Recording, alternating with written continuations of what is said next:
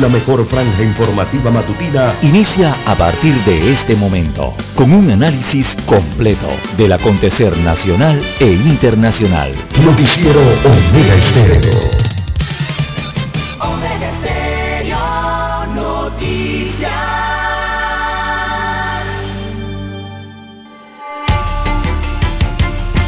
A continuación, los titulares, con los hechos que son noticias hoy.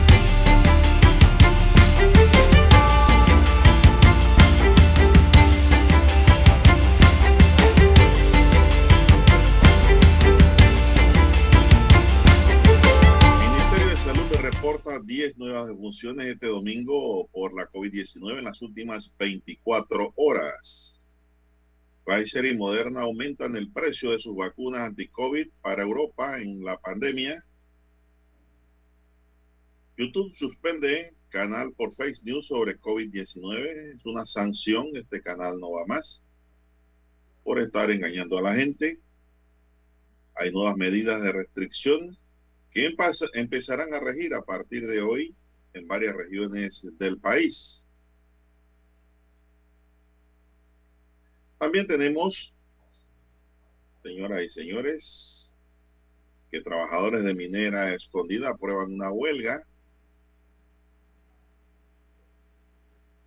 No hay estudios aprobados sobre la hidroxicloroquina en Comité Nacional de Bioética. En Panamá persiste el debate sobre el uso como alternativa para la prevención de tratamientos en la enfermedad. Hay mucha hidroxicloroquina ahora en las farmacias del Ministerio de Salud después que no había cuando se registró la demanda. Se estrena Alonso en 200 metros y Woodruff busca la final en los 400 con vallas en Tokio. Que estar pendiente. También tenemos que el principal enemigo para el crecimiento y el desarrollo económico es la corrupción.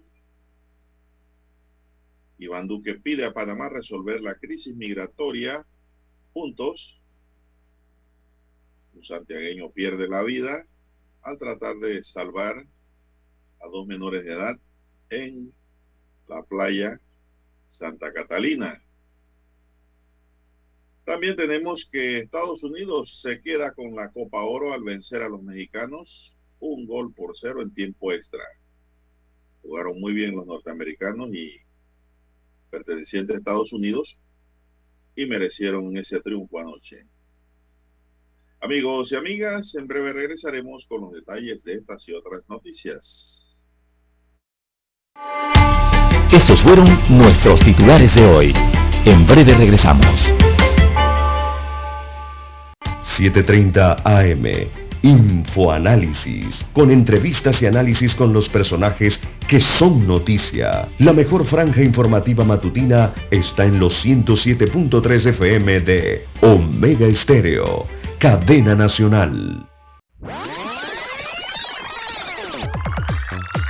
Omega Stereo tiene una nueva app. Descárgala en Play Store y App Store totalmente gratis. Escucha Omega Stereo las 24 horas donde estés con nuestra nueva app.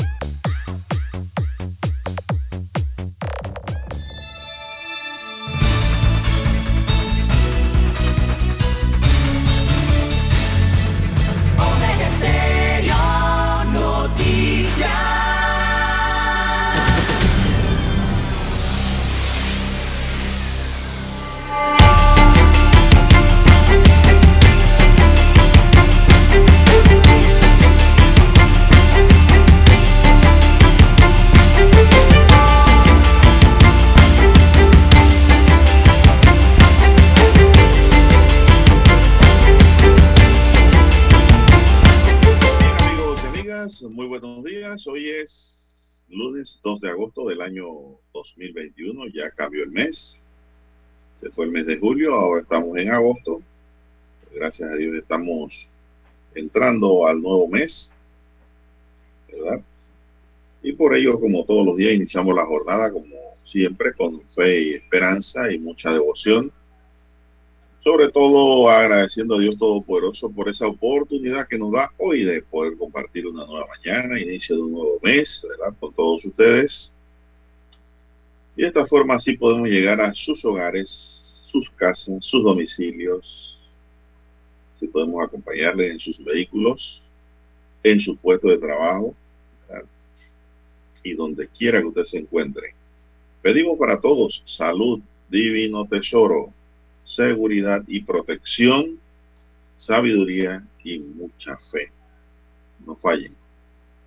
Si es mi línea directa de comunicación, téngala usted allí, guárdela siempre. Claro, es el doble seis, catorce, catorce, cuarenta y cinco. Ahí me puede escribir al doble seis, catorce, catorce, cuarenta y cinco.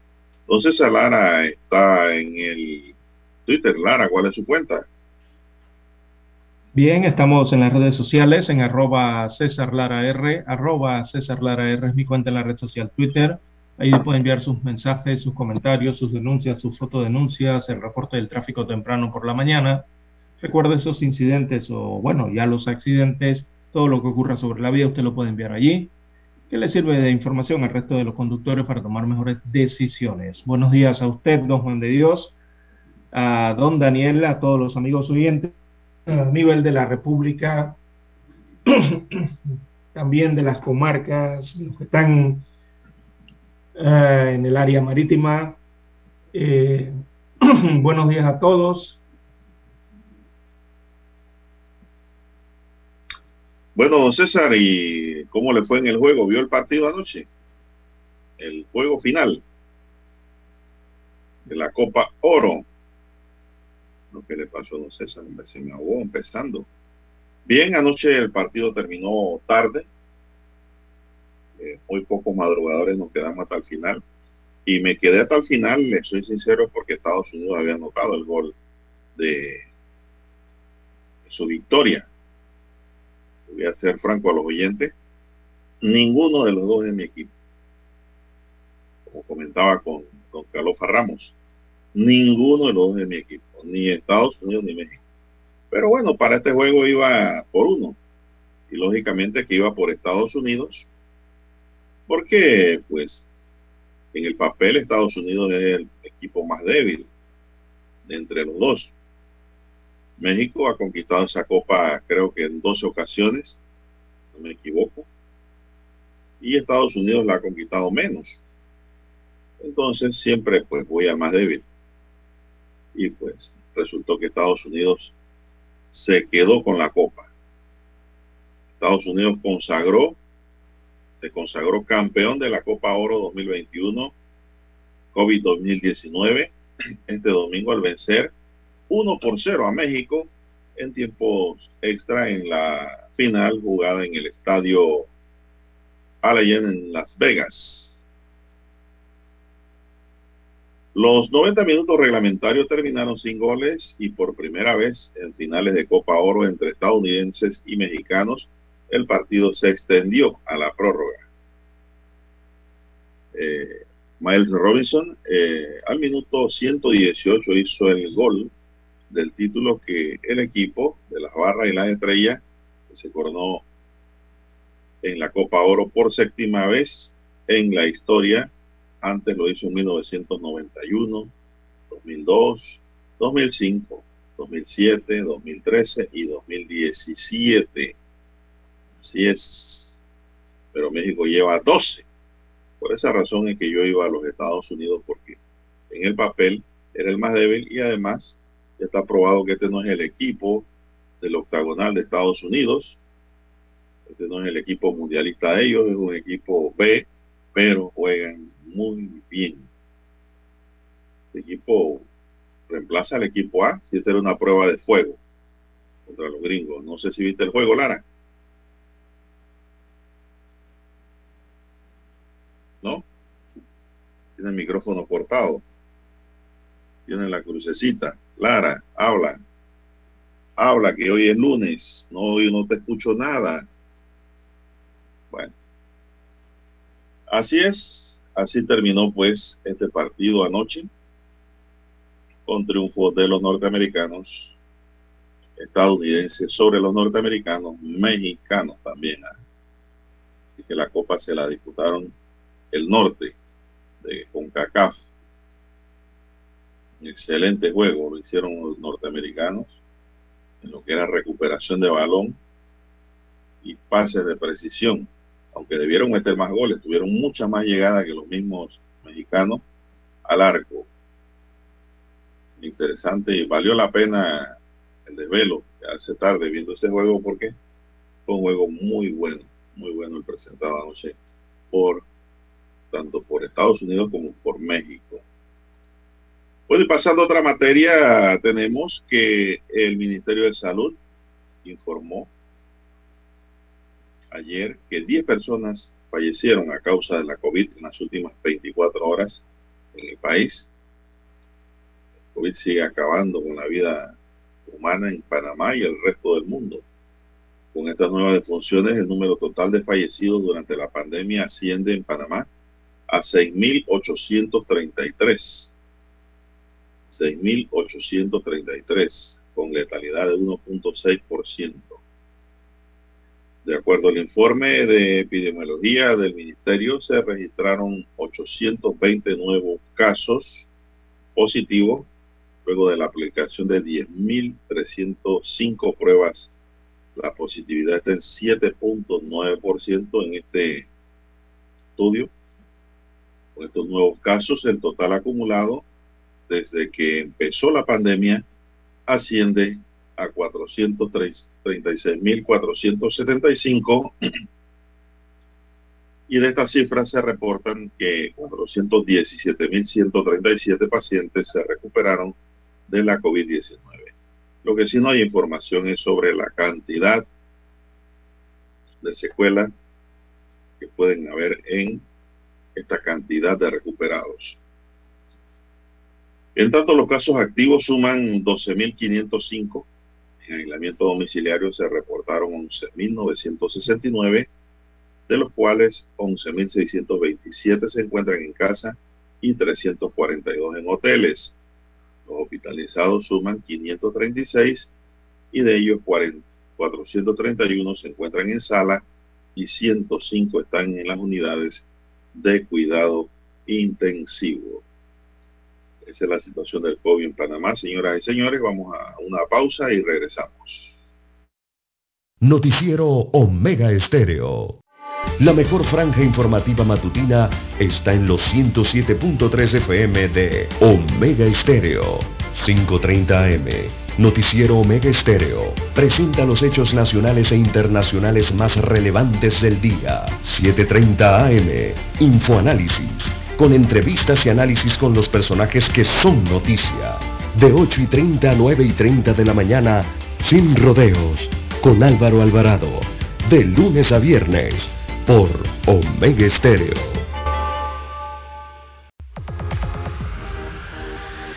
Omega Stereo tiene una nueva app. Descárgala en Play Store y App Store totalmente gratis. Escucha Omega Stereo las 24 horas donde estés con nuestra aplicación totalmente nueva.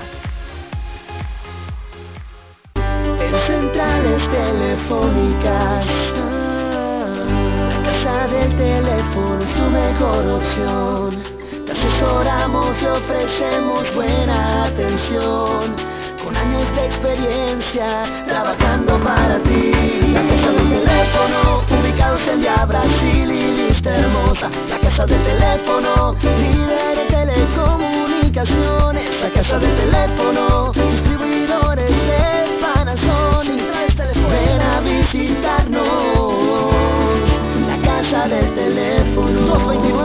229-0465 lsdtcorp.com Distribuidor autorizado Panasonic. Para anunciarse en Omega Estéreo, marque el 269-2237. Con mucho gusto le brindaremos una atención profesional y personalizada. Su publicidad en Omega Estéreo. La escucharán de costa a costa y frontera a frontera. Contáctenos 269-2237. Gracias.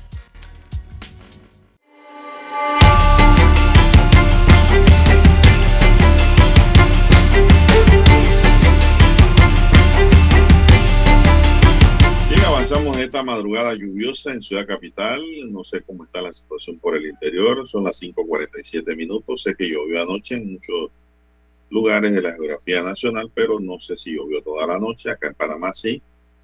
Sigue llovinando todavía. Las carreteras, las calles están mojadas, así que a conducir con mucho cuidado que los accidentes están a la orden del día, le digo. Le digo que así es porque así mismo es. Bien, la máxima esperanza de una medalla para Panamá en los Juegos Olímpicos de Tokio 2020 empieza a ceñirse hoy lunes con el debut del velocista Alonso Edward en los 200 metros planos. De igual forma, Gianna Wondroff buscará meterse en las finales de los 400 metros con paya tras haber alcanzado las semifinales el viernes con un tiempo de 55 segundos 45 centésimas. Edward, quien participa en sus terceros Juegos Olímpicos tras haber estado en Londres 2012 y Río de Janeiro, eh, viene de ganar el Meeting Internacional en Sotville en la Liga de Diamantes con un tiempo de 20.18. En Londres fue descalificado por una salida en falso, mientras que en Río de Janeiro se clasificó a la final de los 200 metros como primero en la semifinal, dejando fuera a los favoritos Justin eh, Gadelin y Johan Blake de la final. Edward terminó en la séptima posición en la final olímpica de la Usain Bowl que llevó, se llevó el oro. Hoy buscará clasificar a semifinales al competir en la primera ronda de a las 9 de la noche, hora de Panamá. hay que estar pendiente por donde llega la transmisión, que son los canales de YouTube. Por su parte, Woodruff estará en la semifinal y partirá del carril 4 al lado de la estadounidense Sidney McLaughlin, quien marcó uno de los mejores registros en las pruebas de clasificación con 54.65 y además posee el récord mundial. El evento está programado para las 6 y 45 de la mañana este lunes, hora panameña. 8 y 45 de la noche en Tokio. Así que pues ahora en la mañana sabremos cómo queda la otra panameña, don César. ¿Qué más tenemos, don César? Está en sintonía de Omega Estéreo, cadena nacional, cubriendo todo el país. Dígame usted, don César. Bueno, deseándole suerte a los atletas panameños en las Olimpiadas de Tokio 2020. Olimpiadas que siguen amenazadas por el tema de la COVID-19 eh, por la ciudad, ¿no? Eh, se ha complicado la situación de la pandemia en ese país. bueno, una lástima por lo ocurrido con la Ateína Bailon el día domingo, perdón, el día viernes por la noche. Lastimosamente no logró clasificar. Y esperamos mejor suerte a los atletas entonces que restan en su participación en Tokio 2020. La gran sorpresa durante el fin de semana, eh, de Dios, en estos Juegos Olímpicos para Latinoamérica, la venezolana, la venezolana Yulimar Rojas, que dominó el salto triple y bueno, obtuvo la medalla de oro eh, con récord olímpico incluido en su primer salto y en su quinto salto, entonces obtuvo el récord mundial. Dos récords allí rápidamente. Esta chica de Caracas, Venezuela, eh, conquistó entonces su primer eh, oro olímpico con ese nuevo récord mundial. Ahora el récord mundial es de 15,67 metros, que logró este récord entonces en su último intento. Esta,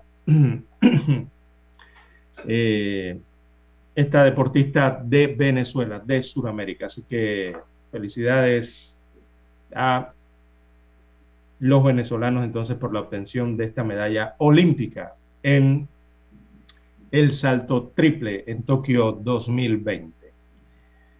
Bien, las 5.51 minutos de la mañana en todo el territorio nacional. Bien, don Juan de Dios, entrando en otras informaciones, eh, para la mañana de hoy, eh, lamentablemente se ahogó un funcionario del Ministerio de Ambiente al salvar a dos niñas, a dos menores de edad. Esto ocurrió y lastimosamente Eh, Heraclio Reyes Canto, de 37 años de edad, se convirtió en la víctima número 12 por inmersión en lo que va de este año 2021 en la provincia de Veraguas. El hecho ocurrió en la playa El Estero de Santa Catalina, esto en el distrito de Soná, está hacia el sur de la provincia de Veraguas, eh, frente a las costas del Océano Pacífico.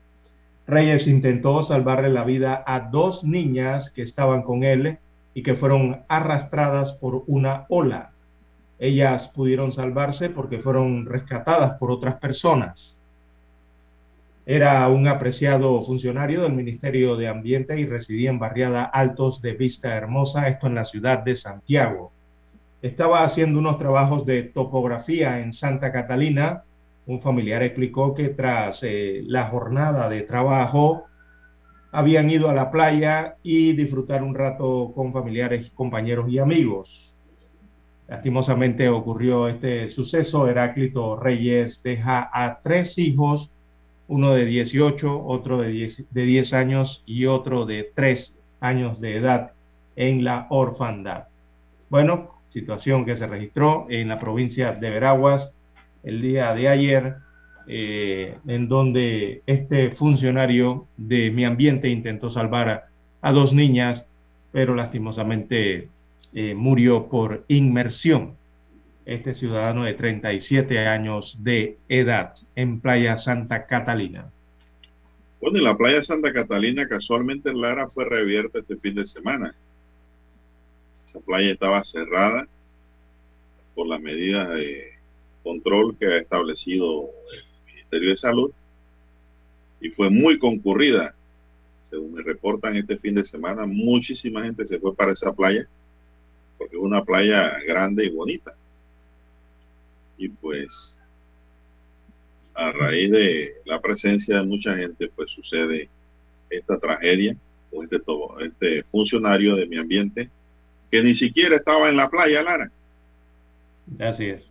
Andaba haciendo trabajos de topografía porque era un topógrafo terminó la faena y fue a mirar a la playa, a dar una vuelta por ahí, me imagino que almorzar sería, y se encuentra con este problema, pues como buen ciudadano, buen samaritano, buen padre de familia, se tiró a salvar a las dos niñas que se las había arrastrado la ola, y resulta ser que la ola lo agarraron a él con la resaca y lo dominaron.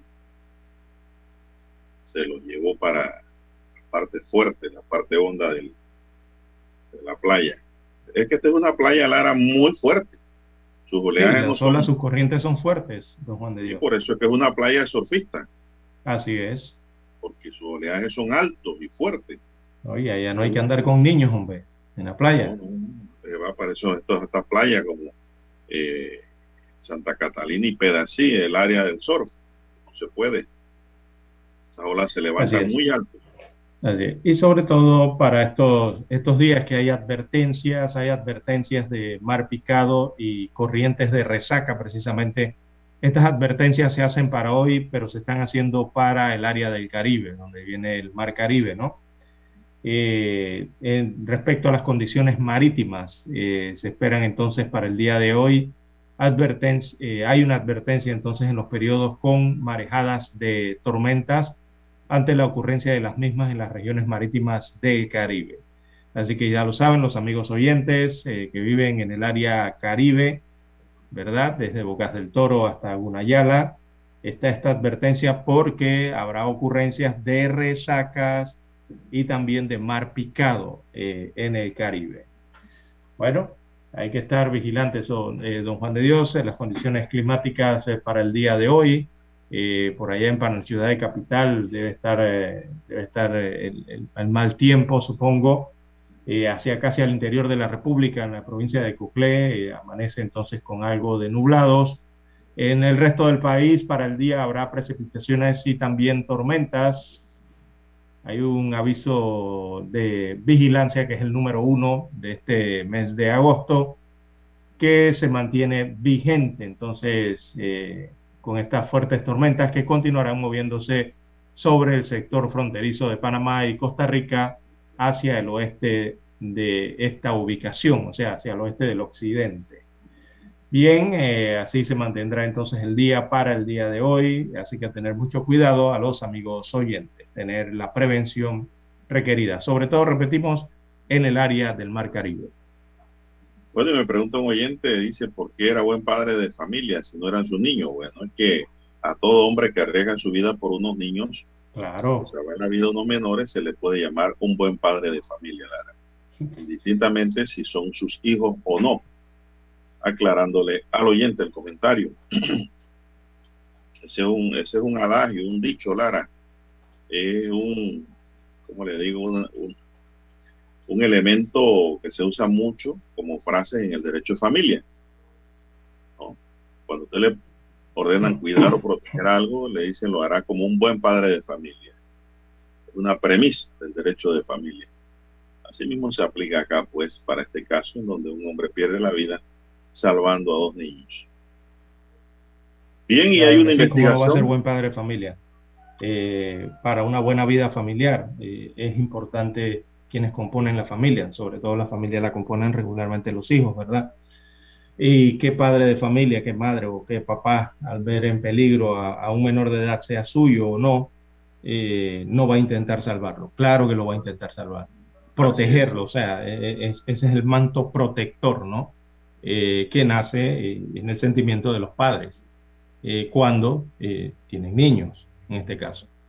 Bueno, y, aunque no tuviera nada, es el comportamiento, es la conducta También, sí, del ciudadano. Que una persona con el fin de hacer Lara, un acto de, de protección, un acto de que lo hace pues cualquiera persona por salvar al más indefenso. Bien, Lara, hay una investigación, le comentaba, a ver qué hora es, dice Dani que vamos a la pausa para escuchar nuestro himno nacional y después vamos con esta investigación. Y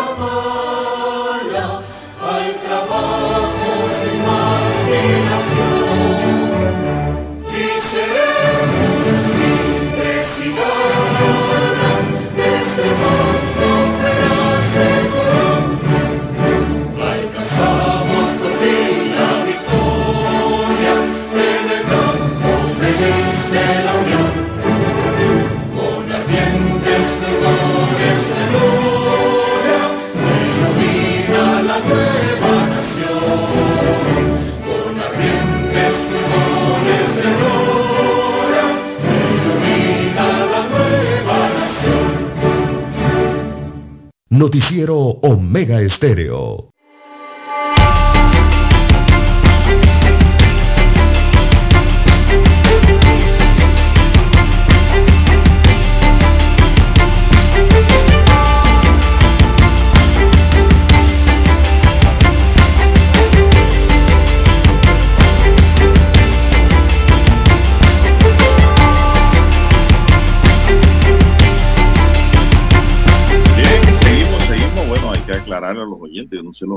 Oyentes a veces no ponen atención o no escuchan, oyen nada más.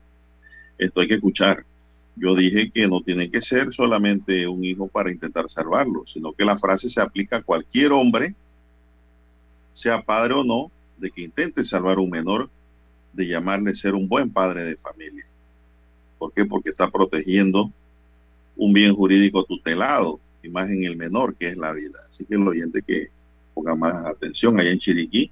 Aquí nadie ha dicho que porque los salvó si no eran sus hijos. No, no, no. no. nadie ha dicho eso. Por favor, más atención a TNF. Sí, ponga estelar ahí en la libreta este oyente. Hay que reivindicarse con una y... A para quedar en C. Bien, amigos. si fuese cualquier, no, si fuese cualquier persona, cualquier niño, cualquier quien sea, eh, claro. hay, que ayudarnos, hay que tratar de ayudar a las personas. Así es, cómo no. Eh, y allí viene la importancia también de, de, saber nadar, don Juan de Dios. Algunos se preguntan, ¿no? Esta situación, pero la importancia es por eso, es por la supervivencia, ¿no? Para eso uno enseña a sus hijos a nadar y también uno aprende a nadar. No es que esto haya ocurrido en este caso, aclaramos, ¿ah? porque parece que a veces se confunden. Esto no ha ocurrido en este caso, pero eh, de allí nace la importancia del saber nadar correctamente. Bueno, y es para poder sobrevivir. Muchas escuelas, Lara, dan una materia, un eje transversal en educación física que es la natación. Exacto. Muchas escuelas y kinder llevan a los niños a la piscina y, y les enseñan a nadar, porque nadar, saber nadar es muy importante como también comer arroz. Exactamente, la, la, natación, eh, digo, además de ser una práctica deportiva, que así es como la toman en las escuelas, eh, es una práctica deportiva, por cierto, muy completa, porque uno utiliza muchos músculos del cuerpo allí y, otras formas de utilizar el cuerpo. Eh, es compleja, pero para la ejecución se requiere, repito, todo el organismo y trae buenos beneficios para la salud, por eso la natación. Pero además de eso, eh, hay que comprender eh, esa importancia de nadar y la gran importancia es que eh, es por la supervivencia. Esa es realmente la gran importancia entonces de saber nadar, ¿no? Claro. No, y le permite el ingreso a la juventud a diversas carreras, Lara, a diversas profesiones, a diversos oficios. Alguien que no sabe nadar no puede ser policía. No debe pasar el curso de policía no puede ser miembro de la aeronaval, miembro del Senafrón, no puede, pues no sabe nadar, pues. No puede ser piloto. Exactamente. No puede ser marino. ¿Qué marino no sabe nadar, Lara? Y Panamá es un país marítimo. Entonces, para conseguir un empleo o entrar a una carrera de estudios, hay que saber nadar. Es una herramienta más que, tiene uno, don Juan de Dios. que abre, abre caminos. En SINAPRO tienes que saber nadar si quieres trabajar ahí. Más ahora que van a aprobar una ley de carrera en SINAPRO. Sí. Tienes que saber nadar. Si no, no, haces nada ahí. Te conviertes en obstáculo. Y así sucesivamente. Pues. Hay que aprenderlo. Y, y sobre todo, don Juan de Dios, porque mire dónde vivimos. Panamá está rodeada de agua, don Juan de Dios. Eh, están los dos océanos. Todas las provincias reciben baño de océano internamente Panamá es uno de los países que tiene más ríos, don Juan de Dios. Eh, aquí el que no sabe nadar, eh, es prácticamente imperdonable ¿no? Eh, en, este país. Por eso hay que aprender la técnica de natación, la técnica del nado, para utilizarla como una herramienta de supervivencia cuando se requiere. Porque en algún momento de la vida, en un país como el que residimos, te vas a encontrar en una superficie acuática. eso es así sea un lago, sea un río, una quebrada, sea una playa o las tantas piscinas ¿no? que hay ya en los edificios y en las residencias, sobre todo hacia el interior del país. Bueno, hay una investigación abierta. Un adolescente de 15 años de edad perdió la vida de un disparo en la cabeza el sábado, en la noche, eh, caída de costado sobre un sillón de su sala con un pantalón jeans corto, una blusa manga larga, describe hoy la crónica del siglo, sus chancletas a un lado y el celular en su bolsillo, además de la sangre que escurría de la cabeza hacia el asiento del sillón y de allí las baldosas blancas en el piso. Esta era una dantesca escena que presenciaron sus familiares y autoridades cuando llegaron al lugar. Un testigo indicó que antes de que ocurriera el hecho había pasado y logró ver a la niña con un joven quienes estaban jugando con un arma de fuego. La, bueno, ahí está la cosa, pues. Ahora hay que investigar si fue intencional o fue un accidente. Esta persona fue a la estación policial del área de inmediato y avisó lo que vio, pero fue tarde. Para cuando llegaron los policías, la chica yacía muerta y el responsable se había dado a la fuga. Hasta el momento se desconoce su paradero, pero lo están buscando. Otra versión de este hecho es que la joven había sido amenazada por su presunto agresor. Por su parte, autoridades intentaron, informaron que se mantienen ahora realizando las investigaciones pertinentes para conocer el móvil y encontrar al responsable, Lara. Bueno, ocurrió, eh, ocurrió en San Miguelito. Lamentable hecho, por pierde la vida una menor. Lo que se está determinando ahora es la, la- el móvil de ese crimen, si es que se le puede llamar un crimen. Porque de pronto pudo, pudo haber sido un accidente, no sabemos. Por estar jugando con un arma de fuego, según dice una testigo al periódico. Vamos a ver lo que le dicen al fiscal cuando el fiscal abra la carpetilla de investigación. Bueno, ¿qué más tenemos, César, para esta mañana? Bueno, eh, tenemos que cumplir con la pausa y retornamos, don Juan de Dios. Somos Omega Estéreo. 40 años siendo la cadena nacional en FM Estéreo, pionera en Panamá. Desde los estudios de Omega Estéreo, establecemos contacto vía satélite con la voz de América. Desde Washington, presentamos el reportaje internacional.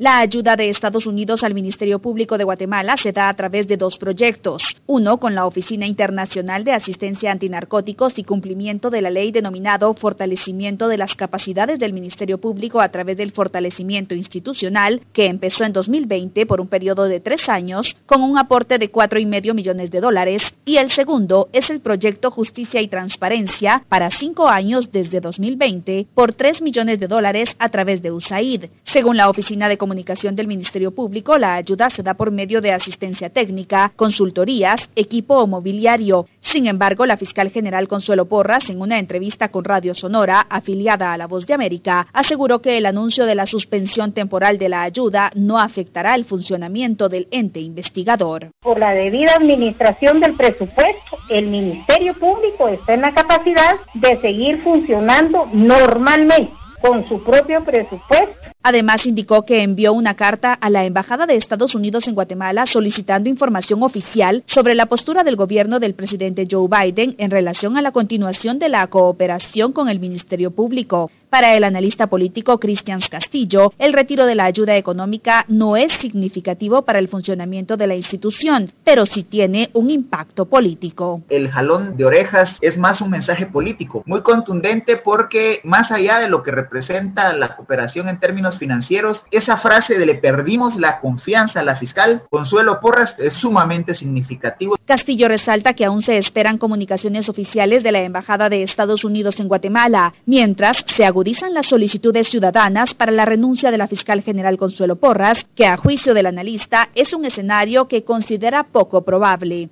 Por su parte, la fiscal Porras informó que remitió al secretario de Estado, Anthony Blinken, una carta para solicitarle que se informen con claridad sobre los motivos que dieron lugar a su decisión de destituir al fiscal Juan Francisco Sandoval. Eugenia Sagastume, Voz de América, Guatemala. Escucharon vía satélite desde Washington el reportaje internacional.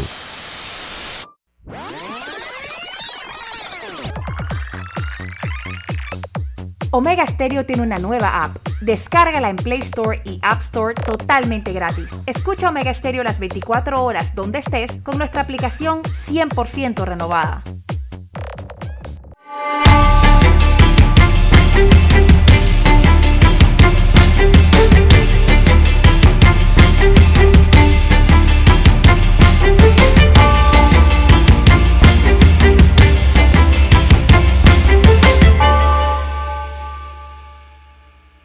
Bien, bien, señoras y señores, seguimos. Dani, estoy aquí, no te asustes. Cuando me salgo de la cámara es porque estoy en investigación en la pantalla. Y aquí me escribe el 1588, no, 1558 de Coclé.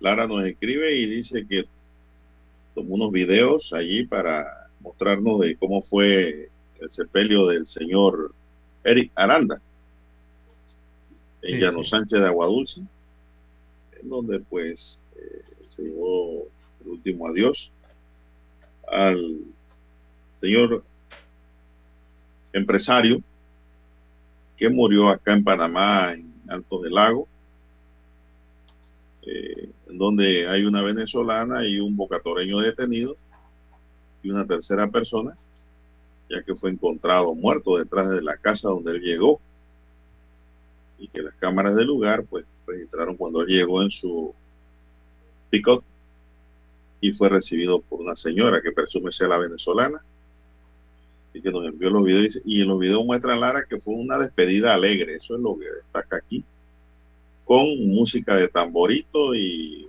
con murgas. Parece que el hombre era muy alegre también. Un saludo cordial, nos dice aquí el oyente a la mesa. bueno, Gracias por el reporte y por tomarse el trabajo de enviarnos esa información desde Agua Dulce. No sé, Lara, si tienes algún comentario, si no, vamos a otra nota. Bien, eh, pasa su alma, don Juan de Dios. A este coclesano, lastimosamente falleció. Eh, bueno, se, se investiga si fue asesinado, ¿no? allá en Ciudad eh, Capital. Bien, don Juan de Dios, en más informaciones para la mañana de hoy, las 6.14, 6.14 minutos de la mañana en todo el territorio nacional. Eh, algunos migrantes están contagiados con la variante P1 de la COVID-19. La variante P1 es la variante conocida como gamma en el alfabeto eh, griego. Eh, lo dijo el director del Instituto Conmemorativo Gorgas, Juan Pascale, él manifestó que la institución tiene presencia en Metetí, en la provincia de Darién, y mantiene buena comunicación con el Sistema Nacional de Fronteras tras el inminente paso de migrantes eh, por esta, esta región del país. Así que el doctor Pascale reveló que se han detectado casos de migrantes con la variante P1 de Brasil, esta es la variante gamma, que se contagiaron durante su trayecto. Recordemos que muchos de estos migrantes atraviesan varios países eh, suramericanos. Así que hay vigilancia a los que tienen fiebre, que tienen cuadro respiratorio, incluso se le hacen pruebas antígenos y de PCR ahí mismo y se llevan a los laboratorios del Gorga, según explicó el doctor Pascale. El funcionario recomendó entonces mantener e incrementar la presencia sanitaria para la tranquilidad de los migrantes y también del resto del país. Estamos hablando de 8.000 a 10.000 personas que van a estar llegando y que podemos eh, de alguna manera tener un sistema que permita vigilar cuál va a ser eh, la situación de salud de estos migrantes en su recorrido a través del país. Eh, en torno a la tercera vacuna contra la COVID-19, se refiere a un refuerzo, el doctor Pascale sostuvo que es prematuro hablar de ello, pero aplaudió el entusiasmo de la juventud en vacunarse. El pueblo quiere que salgamos de esta pesadilla, según dijo el doctor Pascale refiriéndose a estas eh, temáticas. Bien, eh, también le preguntaron sobre la variante Delta, si había llegado al país, le preguntaron a las autoridades y no han confirmado hasta el momento que la variante Delta eh, tenga presencia en el país, por lo menos oficialmente no lo han no lo han informado hasta el día de hoy. Eh, la transmisión se está dando en varios países del continente americano, pero Panamá todavía no ha oficializado eh, nada al respecto. Es lo que se tiene en cuanto a la variante Delta de la COVID-19. Eh, por ejemplo, el doctor Eduardo Ortega Barría, que es uno de los asesores en salud, eh, consultado si la variante Delta estaba en Panamá o si ya estaba circulando aquí, dijo, abro comillas, le citó, solo me atrevo a decir que no la hemos detectado y confío mucho en la vigilancia genómica del Gorgas. Si lo está haciendo por debajo de nuestros eh, niveles de detección, significa que su transmisión es baja y nos da tiempo, según Ortega, para seguir acelerando la vacunación, que señala y reitera el doctor y funcionario que es la mejor defensa, según dijo eh, Eduardo Ortega Barría. Y en eso sí tiene mucha razón el doctor Ortega, don Juan de Dios, porque la transmisión comunitaria de la variante Delta se mantiene muy limitada en el conjunto de los países de América, o sea, en el continente. Ya hay 21 países que comenzaron a registrar casos locales de la variante Delta. 21 países en América vamos a mencionarle las naciones. Las naciones americanas que ya han confirmado esta nueva variante son El Salvador, Costa Rica, Puerto Rico, San Martín, Aruba, Guyana Francesa, Guadalupe, Barbados, Martinica, Venezuela, Colombia, Ecuador, Brasil, Chile, Perú, Paraguay, Argentina, Canadá, Estados Unidos y México. Esas son las 21 naciones del continente que ya han oficializado que, tienen, eh, que, hay eh, que han detectado la variante Delta en sus territorios. En algunos de ellos sí ya hay transmisión comunitaria, eh, don Juan de Dios. Para el resto son transmisiones locales, los detectan en los aeropuertos. Pero hasta ahora solo los Estados Unidos de América, México, Ecuador, Perú, Brasil y Paraguay han confirmado que tienen transmisión comunitaria. O sea, cuando ya es comunitaria es que los contagios son autóctonos, ¿no? El resto de los países la ha ubicado localmente hasta el momento.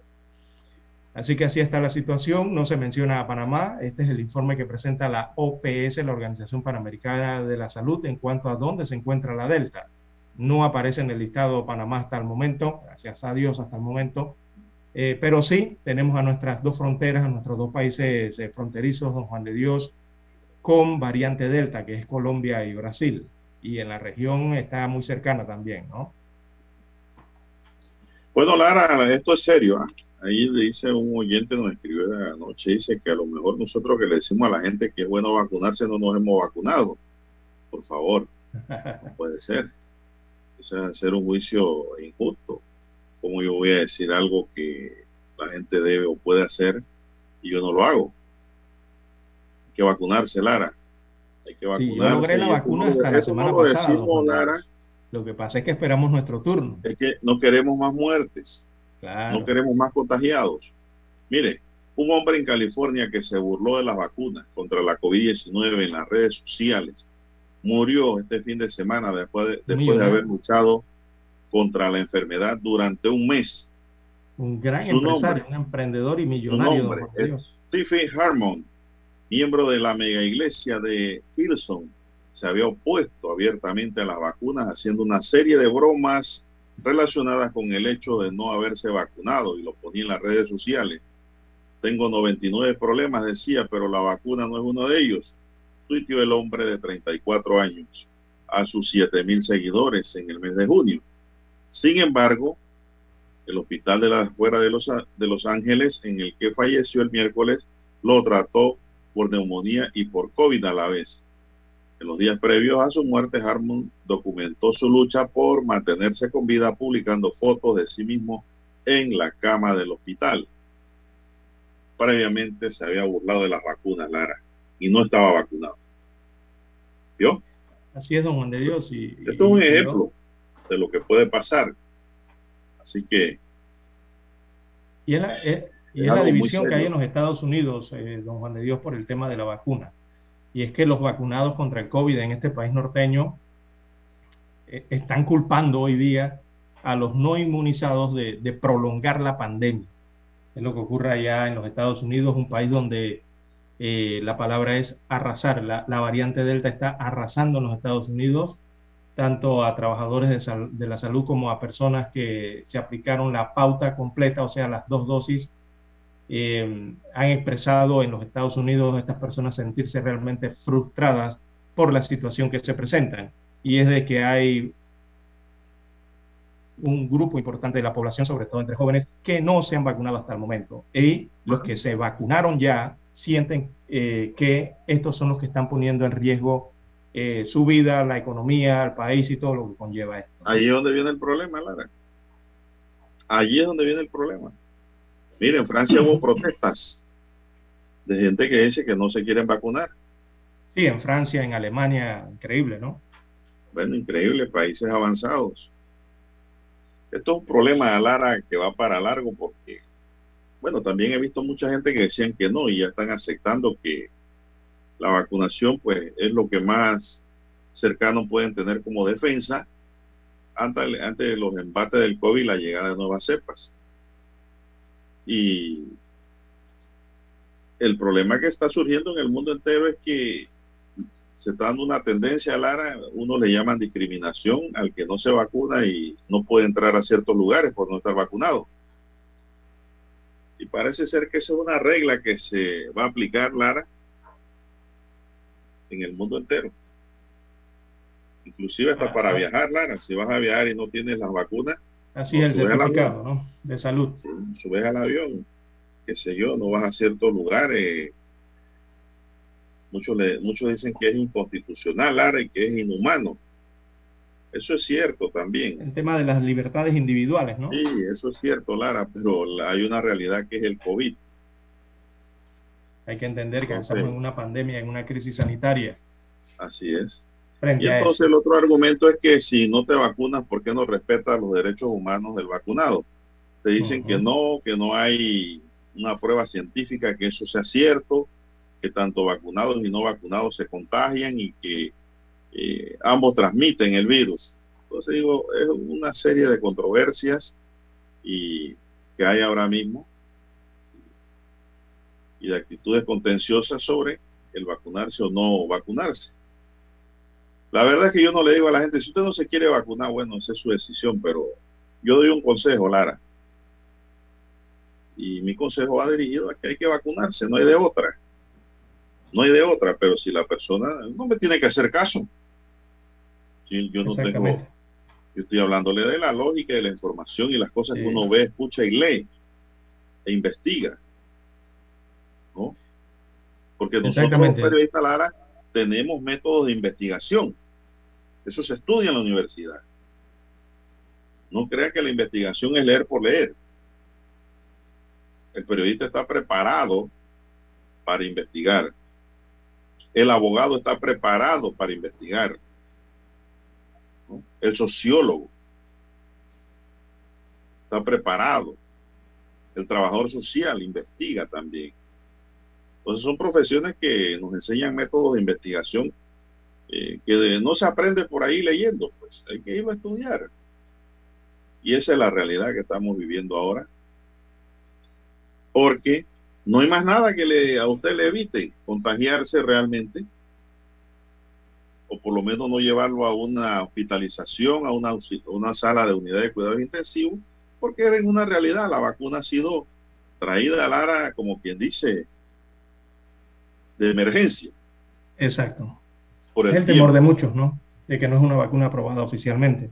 No, y ahí ya se, ya se está probando algo, Lara, que la mayoría de los hospitalizados y en UCI no han sido vacunados.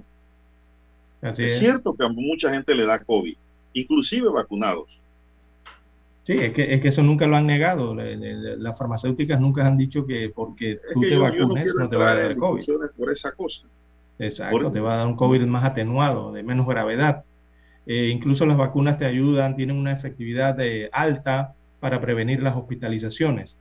Eh, y precisamente las personas que se han vacunado también bajan el porcentaje eh, en el sentido de, poder contagiar a otras personas. Eso lo reducen a menos del 50% y es importante en ese sentido, ¿no? O sea que la persona que no está vacunada prácticamente va a contagiar a quienes están alrededor, pero una persona vacunada lo, baja ese porcentaje de probabilidad de contagiar a quienes están a su alrededor. Eh, y eso ayuda ¿no? en medio de una pandemia. Eh, en los Estados Unidos de América, bueno, los trabajadores de la salud, la verdad es que están bastante exhaustos también producto de toda esta pandemia. Eh, se hizo viral un mensaje de una doctora de Alabama en los Estados Unidos de América a través de las redes sociales. y ella ha dicho, ella escribió un mensaje en Facebook que decía que de todos sus pacientes, solo uno estaba vacunado.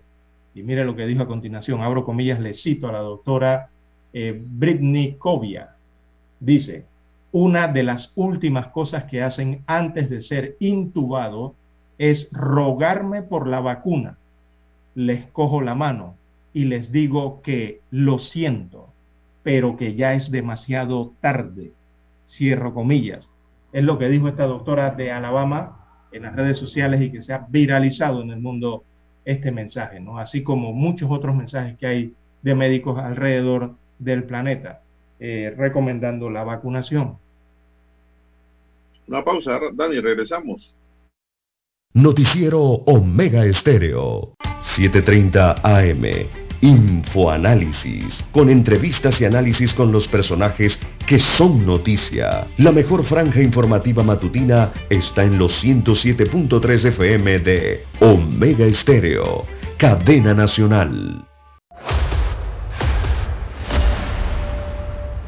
Desde los estudios de Omega Estéreo, establecemos contacto vía satélite con la voz de América.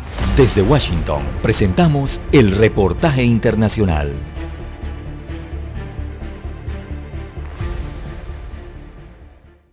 La corporación Walmart ha hecho obligatorio que sus trabajadores en las zonas de Estados Unidos con transmisión sustancial o alta de coronavirus usen máscaras en sus tiendas minoristas, mayoristas y centros de distribución. Autoridades de salud de Estados Unidos dijeron a principios de semana que los estadounidenses completamente vacunados contra COVID-19 deberán volver a usar máscaras en lugares públicos cerrados en regiones donde el coronavirus esté propagando rápidamente. El pasado mes de mayo, Walmart anunció que los empleados completamente vacunados podían trabajar sin mascarillas. Los trabajadores de la empresa también recibirán un incentivo de 150 dólares para vacunarse, el doble del actual incentivo.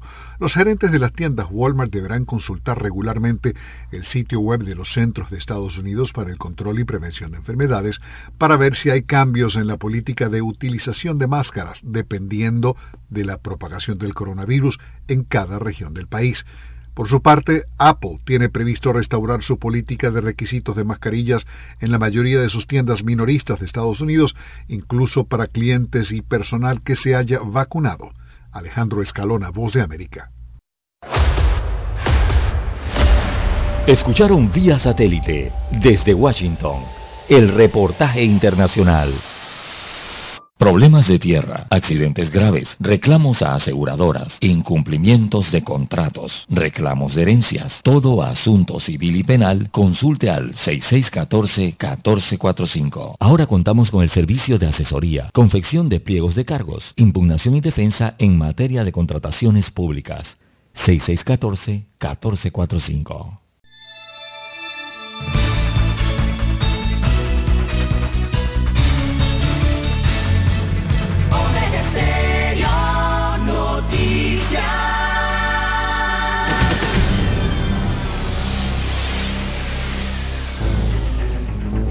Las noticias impresas en tinta sobre papel. Con ustedes.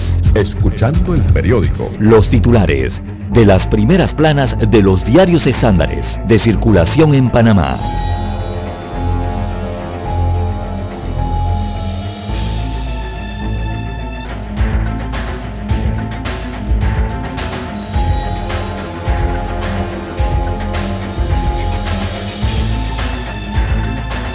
Bien, amigos oyentes, el diario La Estrella de Panamá, la decana de la prensa nacional, titula para este lunes 2 eh, de agosto del año 2021, Caja del Seguro Social reconoce deficiencias señaladas por la OIT e insiste que han sido advertidas con antelación. Así que la Organización Internacional del Trabajo, OIT, plantea una serie de limitaciones en el informe actuarial del programa de invalidez, vejez y muerte de la Caja del Seguro Social, que hoy sirve como referencia para el diálogo nacional por la seguridad social del país. Los actuarios indican que no hay tiempo suficiente para incorporar las recomendaciones de la OIT en el estudio actuarial del el año 2020, que debe eh, presentarse próximamente en esta mesa. Se va a presentar esta semana ya eh, este informe actuarial para tomar decisiones. En otros títulos, eh, para la mañana de hoy del diario La Estrella de Panamá, destaca en la página 5B, eh, se reactiva el turismo sostenible con el avistamiento de ballenas. Así que a mediados de julio llegaron los primeros ejemplares de ballenas jorobadas, la única especie migratoria reportada en el istmo. En otros títulos, eh, para la mañana de hoy, tenemos Patriarcado, un problema tratado en la novela de Diana Florian. Así que en este libro, eh, la reciente publicación del especialista en pediatría y terapia intensiva narra cómo la cultura patriarcal eh, no permite a las mujeres crecer, desarrollarse y salir de esos círculos dañinos. Es un llamado a, que, a no quedarse entonces con los brazos cruzados, dice Florian, haciendo un llamado entonces a la sociedad al respecto abro comillas, le cito una de sus frases en el reportaje, eh, me interesa tocar temas sociales, alzar mi voz y mostrarle al mundo que estoy en desacuerdo. Quiero enviar ese mensaje de esperanzas, dice Diana Florian, entonces en este artículo que publica la Estrella de Panamá en la página 2B. También en otros títulos de portada de la Estrella, eh, migrantes irregulares influyen en entrada de la variante Delta. Juan Rosales, director médico de la regional del Ministerio de Salud en la provincia de Darién, asegura que el considerable aumento de migrantes puede generar un incremento de casos de COVID-19 en la provincia, con el riesgo agregado de la introducción de la variante Delta que circula en Colombia, descrita como muchos como más transmisible y agresiva. Rosales recomienda reforzar las medidas de bioseguridad el distanciamiento y el uso obligatorio de mascarillas en el área, refiriéndose a la provincia de Darién. También en la plana de deportes del diario La Estrella de Panamá, las pequeñas ligas, un eslabón importante para el beisbolista nacional. Eso está en la página 7B. También, entre otras informaciones, hay 14 denuncias contra magistrados. Esto es en la Asamblea Nacional la Comisión de Credenciales inició en julio los trámites para admitir o rechazar las denuncias contra magistrados. Las primeras analizadas fueron en contra del ex magistrado Abel Zamorano. La fotografía principal del diario La Estrella de Panamá fue captada en la ciudad de Colón, en el área Caribe. Así que la titulan La ciudad atlántica en el olvido. La reciente demolición de un edificio histórico en Colón trascendió a una discusión habitual. La desidia que azota a la segunda ciudad más importante del país. Una deuda perpetua, administración tras administración. Eh, destaca en su texto denuncia eh, el diario La Estrella de Panamá en su principal fotografía. Eh, también aparece el cuadro COVID-19 destaca para hoy 436.475 casos eh, confirmados de la enfermedad, también 6.833 fallecidos. Eh, es el acumulado total de muertes a lo largo de la pandemia. En las últimas 24 horas se registraron 820 nuevos contagios o nuevos casos y se reportaron 10 defunciones en la última jornada. En cuanto a los recuperados, los restablecidos o ya curados, esa cifra asciende a 417.137 personas. Bien, son los títulos que presenta para hoy la portada del diario La Estrella de Panamá. pasamos inmediatamente a la lectura de los titulares del diario La Prensa. Toda la prensa para hoy dice, estudio revela escaso nivel de cumplimiento de la ley de cuotas. Es un estudio elaborado por estudiantes de Derecho y Ciencias Políticas de la Universidad Santa María la Antigua. Panamá participa en reunión de representantes de la GAFILAT en transparencia financiera. Esto lo hace a través del Ministerio de Economía y Finanzas. Per Island busca 232 millones de dólares a cambio de créditos fiscales. También tenemos que aplicarán segunda dosis en San Francisco en lo que es la vacunación.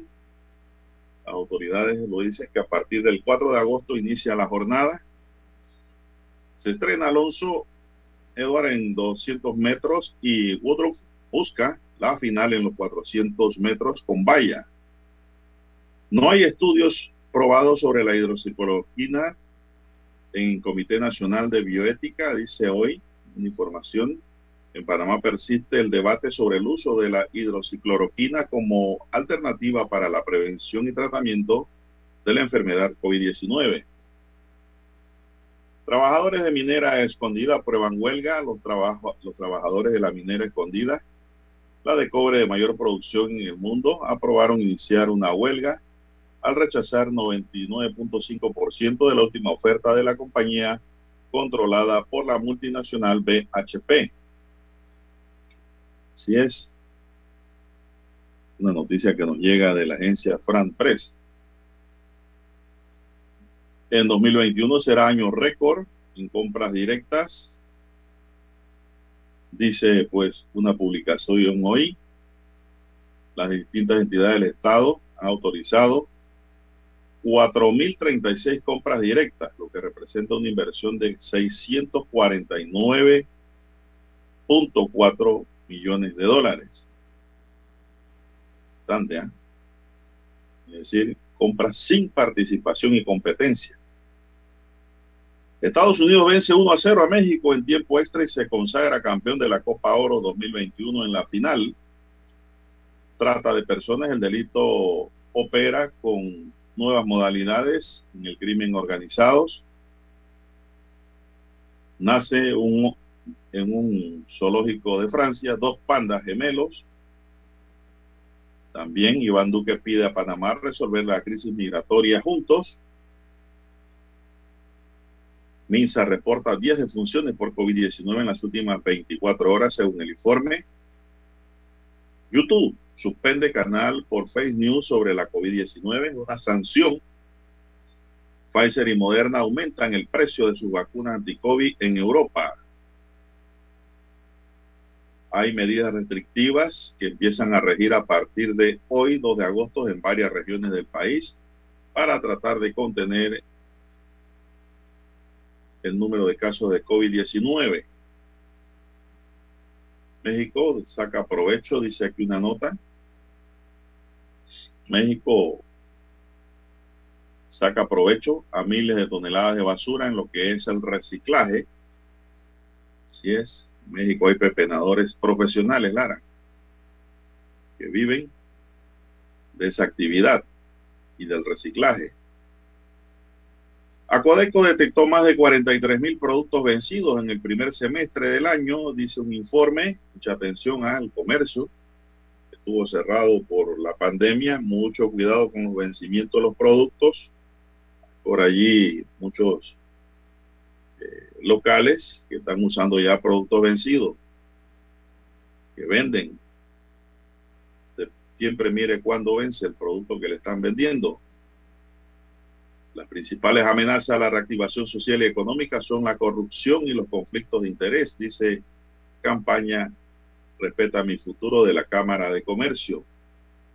Murió el guitarrista Jacob Disbariuk, estrella en las Antillas de la música, el guitarrista francés, miembro fundador del grupo antillano Casaf, falleció el pasado viernes en un hospital de Guadalupe a consecuencia de la COVID-19, anunció la prensa local. En Playa El Retén buscan detener los efectos del cambio climático en la zona. Y también tenemos que la Tierra se calienta y Europa sufre por altas temperaturas, dicen los indicadores. Bien, estos son los titulares del diario La Prensa para hoy. Concluimos así con la lectura de los titulares correspondientes a la fecha. Vamos a una pausa, donde Hasta aquí, escuchando el periódico. Las noticias de primera plana, impresas en tinta sobre papel.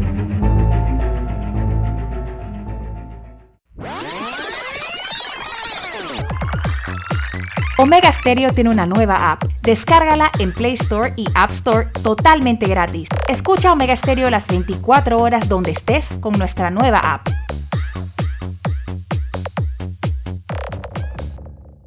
Para anunciarse en Omega Stereo, marque el 269-2237. Con mucho gusto le brindaremos una atención profesional y personalizada. Su publicidad en Omega Stereo la escucharán de costa a costa y frontera a frontera. Contáctenos 269-2237. Gracias. El 7 de febrero de 1981 ocurrió uno de los hechos más importantes de la radiodifusión en Panamá los panameños fuimos testigos del nacimiento de la mejor cadena nacional en FM estéreo. Las 24 horas. Omega Estéreo.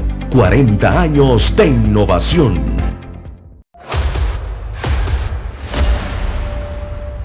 Desde los estudios de Omega Estéreo, establecemos contacto vía satélite con la voz de América.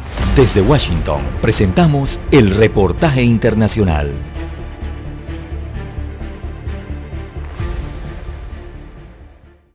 Desde que comenzó la pandemia, millones de personas en el mundo entero aplazaron sus consultas regulares de salud por temor a visitar consultorios y hospitales. Expertos calculan que así se ha retrasado el diagnóstico y tratamiento de cáncer en miles de pacientes y que la detección de casos se ha reducido en al menos 75% en Estados Unidos. Obviamente están preocupados de que se van a contagiar de COVID si van allá y además también piensan que retrasar un año esa visita no va a cambiar mucho. Pero ha pasado más de un año y medio de pandemia y aún hay quienes siguen sin visitar a su doctor o poder someterse a las operaciones o análisis que necesitan. De acuerdo con los expertos, las consecuencias se verán a lo largo de la próxima década con la aparición de casos avanzados de la enfermedad que pudieron haber sido tratados a tiempo. Um, Uno, deben vacunarse. Eso los pone en un menor riesgo de enfermarse por COVID. y creo que se sentirían más cómodos viniendo a recibir atención. Y dos, es realmente importante hacerse sus análisis. si están atrasados en ello para que si se encuentra algo podamos darles tratamiento más temprano que tarde. Una de las estrategias utilizadas ahora por médicos y hospitales es la expansión de servicios virtuales y la instauración de protocolos que reduzcan los riesgos de contagio de COVID-19 para quienes deben ponerse al día con exámenes de diagnóstico o tratamientos de cáncer. Adriana Arevalo, Voz de América, Las Vegas. Escucharon vía satélite desde Washington el reportaje internacional. En 1981 apostamos a la calidad del sonido FM estéreo. Omega. En 2021 Seguimos a la vanguardia. Esta es la generación Omega. Somos Omega Estéreo. 40 años siendo la cadena nacional en FM Estéreo, pionera en Panamá.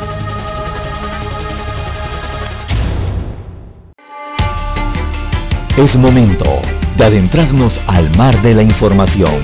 Este es el resultado de nuestra navegación por las noticias internacionales más importantes en este momento.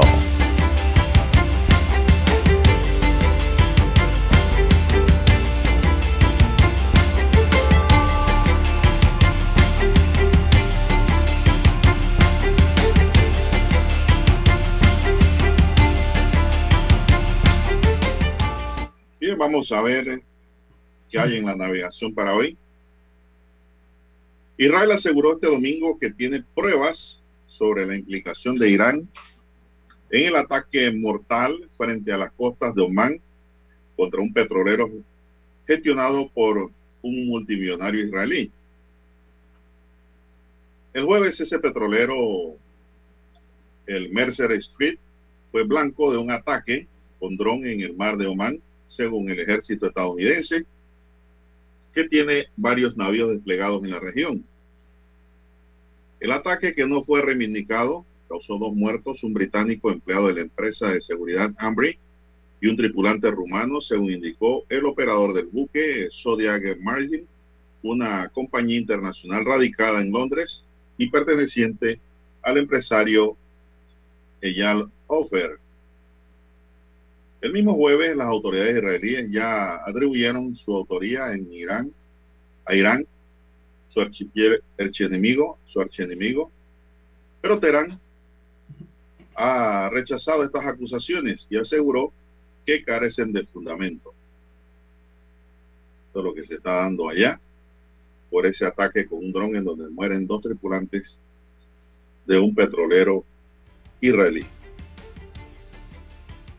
Son las 6:48 minutos, señoras y señores, 6:48 minutos. ¿Qué más tenemos, César, en esta mañana? Bien, don Juan de Dios, acá en el continente americano, en nuestra región, en Centroamérica, Nicaragua. La Unión Europea sanciona a la esposa y al hijo del presidente Ortega en Nicaragua por la represión que se está registrando en ese país. Así que Rosario Murillo, Rosario Murillo es la vicepresidenta de Nicaragua y también esposa de Daniel Ortega, y su hijo Juan Carlos, así como otros seis funcionarios eh, del gobierno nicaragüense, eh, se les ha sancionado con que no pueden viajar ni transitar por territorio europeo y sus haberes en la Unión Europea también han quedado congelados, según ha informado en un comunicado precisamente la Unión Europea. Así que la sanción que le establecen a estos dos ciudadanos nicaragüenses y también funcionarios del gobierno de Nicaragua. Esto debido eh, a la responsabilidad en las graves violaciones de los derechos humanos eh, en el país centroamericano, de acuerdo a la Unión Europea. Eh, ellos señalan en su comunicado que lamentablemente la detención ya se ha dado, la detención de un séptimo posible candidato presidencial. Eso se registró el fin de semana pasado y según la Unión Europea eso ilustra la magnitud de la represión en Nicaragua y proyecta una imagen inquietante para las próximas elecciones en ese país centroamericano. Es lo que sanciona la Unión Europea a Nicaragua. Muchos están esperando las sanciones por parte de los Estados Unidos de América. Todo el, que aspira, Dios, eh, todo el que aspira a oponerse a Ortega queda preso. Así es. De una vez. Esa es la democracia de Ortega. Bien. Pero eh, a internacional también de Dios, eh, bueno, Sabe que los precios de la, vacuna van a subir. Exactamente, por una parte, y, en referencia a eso, eh, mire usted, el gobierno británico eh, anunció que planea suministrar dosis de refuerzos contra la enfermedad a partir del mes de septiembre. Así que van a, colocar esa tercera dosis eh, a más de 32 millones de británicos. Ese es el cálculo que tienen allá en Europa, eh, eh, en esta isla, para hacer el refuerzo entonces con esa tercera dosis a 32 millones de británicos. Planean vacunar a 2.5 millones por semana. Y bueno, esto eso se da, César? se anuncia en medio, según los medios locales británicos, la decisión se debe al temor de que la protección que suministran las vacunas pueda empezar a disminuir. Así que es otro de los países que anuncia que va a colocar lo que es la tercera dosis de la vacuna Pfizer BioNTech. Digo, de las vacunas, perdón, en general, incluidas todas estas que están aprobadas allá, ¿no? AstraZeneca, Pfizer, eh, allá se llama Covaxin, creo que le llaman a la Pfizer, y otras vacunas que tiene aprobado el Reino Unido. Va a aumentar el costo, también señalan, ¿no? Así es, así es. La misma fabricante de la llamada Viagra que muchos la consumen y ni siquiera saben lo que contiene químicamente, pero sí quieren saber qué contiene la vacuna. Hmm. Bueno, la farmacéutica estadounidense Pfizer y Moderna subieron el precio de sus vacunas anti-COVID en los últimos contratos de suministro a la Unión Europea y más ahora que van a aplicar tercera dosis. El periódico Financial Times detalló que el precio de una dosis de, del preparado de Pfizer pasó de los 15,50 euros actuales a 9,50 euros. Es decir, de 18 dólares a 23 dólares cada vacuna. Según parte del contrato a lo que tuvo acceso el diario británico, el precio de una dosis de Moderna subió de 22 dólares a 25. El periódico señala que las farmacéuticas ganarán mucho dinero a medida que los países aumentan sus encargos para terceras dosis de la vacuna. en 2022 se prevé que Pfizer con la alemana BioNTech ingrese 56 mil millones de dólares por la venta de su vacuna, Lara. Oh, negocio redondo el de las farmacéuticas con la pandemia. ¿eh? No, la Pfizer que ha hecho tan buena propaganda de su producto. Eh, bueno, en cuanto a propaganda de productos, eh, sí, todos creeríamos que la Pfizer es la que está haciendo el mayor negocio, pero realmente no es así, don Juan de Dios. La vacuna que más se aplica en el planeta es la, es la vacuna AstraZeneca, en cantidades, en millones. Eh, se aplican más AstraZeneca que Pfizer BioNTech, pero en la publicidad, en el mercadeo, en la promoción, don Juan de Dios, evidentemente eh, Pfizer está en la mente de las personas, ¿no? Pero realmente es al revés. Eh, en cantidad de vacuna, quien quien más ha suministrado vacunas es la farmacéutica AstraZeneca. Es la vacuna que más se utiliza en los países del mundo. Bueno, Dios, eh, hablando de estos temas, eh, China vuelve a la, regresa la preocupación en China. China ha anunciado que confina a millones de personas para luchar entonces contra la variante Delta del coronavirus. Así que dice el gigante asiático que hay una rápida propagación de esta cepa y ya ha llegado a más de 20 ciudades chinas y a más de una docena de provincias en este país asiático. Eso significa, don Juan de Dios, que hay millones de personas que están encerradas, confinadas por las medidas de bioseguridad que aplica China. Eh, China, la verdad es que el gobierno chino tiene una política de cero tolerancia cuando aparece un brote. Ellos lo que hacen es que de inmediato confinan el lugar y comienzan a realizar estos test masivos, ¿no? Tal cual ocurre en, en, las poblaciones donde se están presentando estos brotes, que ese brote arrancó en, en Nankín, eh, bueno, algunos lo conocen como Nanjing, ¿no? Eh, allí en un aeropuerto arrancó ese brote y en pocos días, mire ya usted por dónde más, más de 15 provincias eh, están con este brote, con secuelas de este brote ocurrido en esta ciudad y los están confinando. Así que es lo que está ocurriendo entonces eh, en Asia con ese aislamiento estricto bajo casa que hacen allá en China. Bueno, la Fiscalía colombiana también informó acá que imputará al general retirado Mario Montoya, excomandante del ejército, por su presunta responsabilidad en 104 casos de ejecuciones conocidas como falsos positivos, entre los cuales hay cinco menores, se informó ayer. Según la agencia EFE, un documento de la Fiscalía al que tuvo acceso, Montoya será imputado por el delito de homicidio agravado en concurso homogéneo y sucesivo en 104 ejecuciones. El concurso heterogéneo con ocultamiento de alteración o destrucción de elementos material probatorio.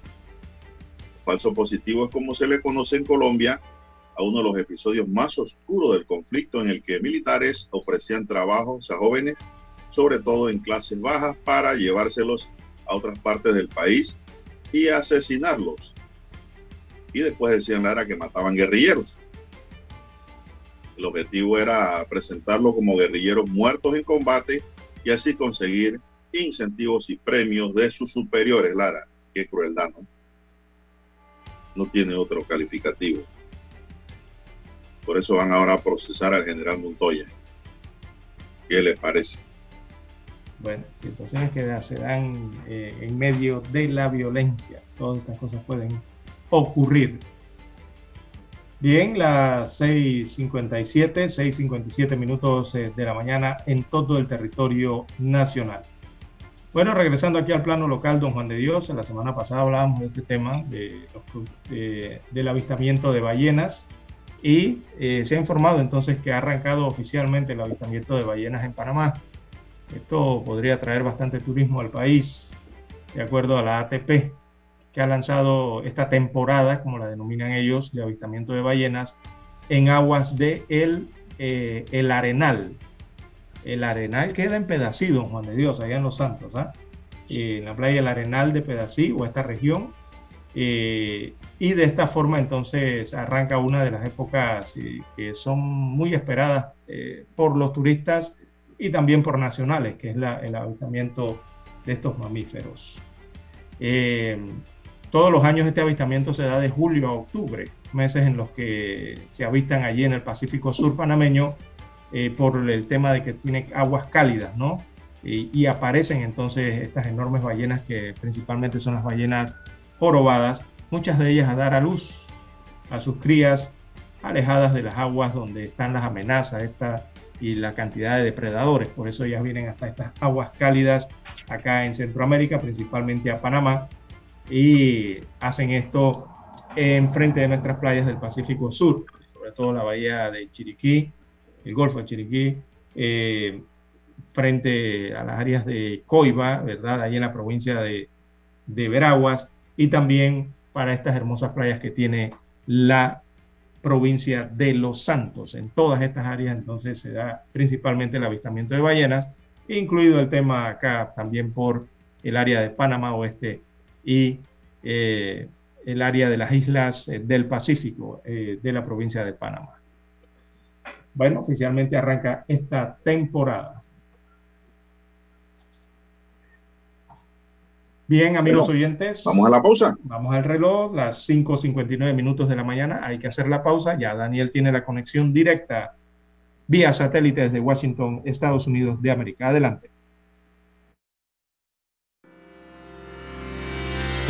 Esta es la hora. 7 AM 7 horas. Omega Estéreo, 40 años con usted en todo momento. El satélite indica que es momento de nuestra conexión. Desde Washington vía satélite y para Omega Estéreo Panamá, buenos días América. Buenos días América, vía satélite desde Washington.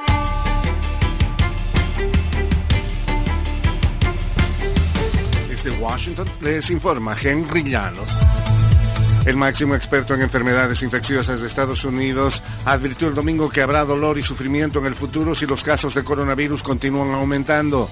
El doctor Anthony Fauci, en declaraciones al programa This Week de ABC, aclaró que no cree que habrá más órdenes de confinamiento obligatorio, pero advirtió que la situación en torno al virus empeorará si tanta gente sigue negándose a vacunarse.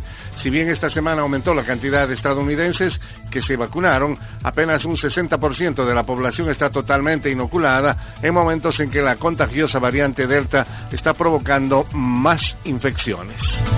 La migración sin precedentes a la frontera entre Estados Unidos y México y las olas de calor abrasadoras están contribuyendo a un verano especialmente mortal para quienes desafían un terreno desértico desolado e implacable con la esperanza de llegar a Estados Unidos. Solo en junio se encontraron los restos de 43 cuerpos en el desierto de Sonora, de Arizona, al norte de la frontera de Estados Unidos con México. Según el grupo sin fines de lucro Human Borders, con sede en Tucson, el grupo rastrea la recuperación de cuerpos a lo largo de un tramo de la frontera de 3.145 kilómetros utilizando datos de la oficina de un médico forense. Venezuela se encuentra a la expectativa ante la posibilidad de que el gobierno anuncie una nueva reconversión monetaria. Desde Caracas nos informa Carolina Alcalde. Si bien hasta la fecha el Banco Central de Venezuela no ha divulgado información oficial sobre la implementación de una reconversión monetaria, en las calles del país los ciudadanos empiezan a debatir la posibilidad de que pronto comience a circular un nuevo cono monetario. El economista Jesús Cacique explica que es muy factible que ocurra una tercera reconversión monetaria debido a que actualmente los cómputos son inmanejables. Se quiere establecer una, una reconversión monetaria, no sé cuándo se lo van a quitar a, la moneda, pero lo más factible es que sean 6-0. Carolina, alcalde Voz de América, Caracas. Un día después de registrar la mayor cifra de casos nuevos desde el inicio de la pandemia de coronavirus, Florida batió el domingo un récord de hospitalizaciones ya que el número de pacientes ingresados por COVID-19 volvió a superar la marca de los 10.000. El estado tenía 10.207 personas hospitalizadas con casos confirmados de COVID-19 y el récord anterior se impuso hace más de un año, el 23 de julio de 2020, más de seis meses antes de que las vacunas contra el COVID-19 estuvieran disponibles de manera generalizada. Estados Unidos reanudó los vuelos de deportación rápida para familias migrantes que llegaron recientemente a la frontera con México cuando hay un aumento de los cruces. El Departamento de Seguridad Nacional informó en un comunicado que los vuelos transportarán a familias de migrantes guatemaltecos, hondureños y salvadoreños que no pudieron ser expulsados inmediatamente por una política de salud pública relacionada con el COVID-19 y que no tenían una base legal para permanecer en el país. Dejamos claro que aquellos que no reúnen los requisitos para permanecer en Estados Unidos serán expulsados con prontitud, dice el comunicado. Los cruces de inmigrantes suelen disminuir en los calurosos meses de verano, pero las detenciones en la frontera sur aumentaron en junio hasta alcanzar el nivel más alto desde abril de 2000, destaca Reuters. Se espera que la cifra de julio sea similar o incluso superior, según dos funcionarios de la patrulla fronteriza que hablaron bajo condición de anonimato. La inmigración y en particular la llegada de solicitantes de asilo a la frontera sur de Estados Unidos ha sido un tema candente durante décadas. Los múltiples intentos de reformar las leyes estadounidenses y crear una vía de acceso a la ciudadanía para millones de inmigrantes que viven ilegalmente en el país han fracasado en el Congreso. Tony Cano, Voz de América, Washington. Desde Washington vía satélite y para Omega Estéreo de Panamá hemos presentado Buenos Días América. Buenos Días América vía satélite desde Washington. La mejor franja informativa matutina está en los 107.3 FM de Omega Estéreo, 530 AM Noticiero Omega Estéreo presenta los hechos nacionales e internacionales más relevantes del día. 7.30 AM. Infoanálisis. Con entrevistas y análisis con los personajes que son noticia. De 8 y 30 a 9 y 30 de la mañana. Sin rodeos. Con Álvaro Alvarado. De lunes a viernes. Por Omega Estéreo.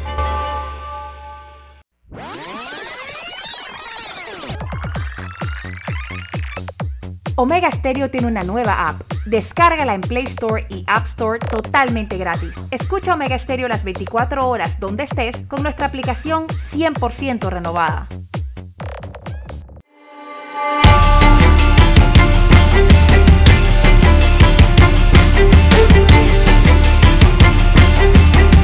Bien amigos y amigas, están en sintonía de Omega Stereo, cadena nacional, con su noticiero, el primero con las últimas, un noticiero diferente para gente pensante, gente inteligente. Mi línea directa de comunicación es el WhatsApp, doble seis catorce catorce cuarenta y cinco. Es mi línea donde me pueden escribir a mí al doble seis catorce catorce cuarenta y cinco. Ahí recibo su mensaje. Entonces Lara está en el Twitter. Lara, ¿cuál es su cuenta? Bien, estamos en arroba César Lara R, arroba César Lara R es mi cuenta en la red social Twitter. También para Instagram pueden enviar sus mensajes, sus comentarios, denuncias, fotos, denuncias el reporte del tráfico también temprano ahora por la mañana, información que nos sirve aquí en el noticiero y también para el resto de los conductores. Recuerde bueno, fin de semana. precaución y si va a salir, no olvide el paraguas, don Juan de Dios, porque hay aviso de prevención por estas ondas tropicales, ¿no? Que también atraviesan nuestro país. Es que está llovinando, hay que usar paraguas, Lara. Así es, no voy a hacer que le dé una gripe y usted que le dio COVID. Le puede dar una gripe y usted se confunde pensando que es COVID o al revés, le da un COVID, usted piensa que es una gripe y no va a tiempo, así que mejor es protegerse y cuidarse con todas las medidas pertinentes y bajo la lluvia ahora con paraguas. Bueno, Lara, el fin de semana se registró el sensible fallecimiento del teniente coronel eh, Delgado Diamante, conocido, le decían triple D, ¿verdad? Daniel Delgado Diamante. hijo de un periodista colonense. Pues hombre que actualmente ejerce funciones en la Caja de Seguro Social como secretario general, ¿no? Es la información que tengo. Pues se registró este fallecimiento, digo, Lara, hay que tener siempre presente de que aquí estamos de paso, de veras. ¿Quién hubiera pensado eso? Un hombre fuerte, un hombre conservado, preparado, eh, militar, abogado, con un buen puesto en la administración pública, jubilado, y mire usted lo que pasa. Eh, yo conocí a Delgado Diamante, Lara. Lo conocí cuando era militar, ¿cómo no? Y lo, lo reconocí de nuevo, valga la redundancia, en la Facultad de Derecho y Ciencias Políticas en la Universidad de Panamá, donde fuimos compañeros de facultad. Creo que él entró dos años antes que yo, si no me falla la memoria. Y se graduó en la Universidad de Panamá con excelentes notas. Hombre muy capacitado, muy inteligente. En lo que lo conocí, pues, una persona tratable. Pierde su vida. No nos queda más que pedir a Dios paz su alma, pues. Lamentable el hecho. Son las 7, 8 minutos. No sé si ibas a decir algo sobre el tema. Si no, te traigo otro comentario. Bueno, el otro comentario, yo creo que Lara se quedó sin sonido de nuevo, Dani. El tema no, es que ayer recibí informe, ayer recibí informe a eso de las 12 del día, Lara, de que ya el amigo don Ricardo Lombana estaba próximo a llegar a la meta de constitución de partido político, estaba cerca de unas 400 firmas nada más para lograr la meta para ser reconocido como partido político, pero dijo que seguirá inscribiendo gente para todo el que se quiera agregar pues a este proyecto que él lleva adelante después de haber sido candidato independiente y haber logrado un tercer lugar en las pasadas elecciones. Y que la juventud que la acompañe en lo que es la recolección de firmas y movimiento, porque para esto se requiere mucha juventud. Estaban muy gozosos ayer a raíz de la noticia que mantenían ya cerca de la meta el número que exige el Tribunal Electoral. Él dijo en un audio que me llegó de que tenía que tenían que pasar ese número porque viene lo que se llama la depuración de firmas. Allí pues el tribunal también actúa y siempre, siempre eliminan algunas firmas por X o Y motivo. Pues, esto es importante para el país porque en Panamá hay muy poquísimas alternativas para escogencia de un presidente en las próximas elecciones.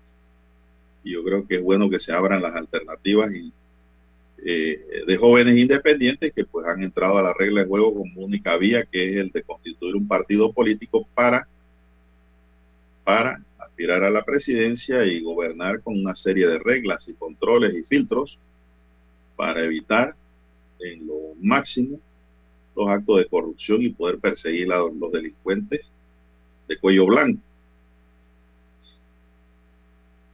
Y mejorar sobre todo la condición económica del país para que las inversiones vengan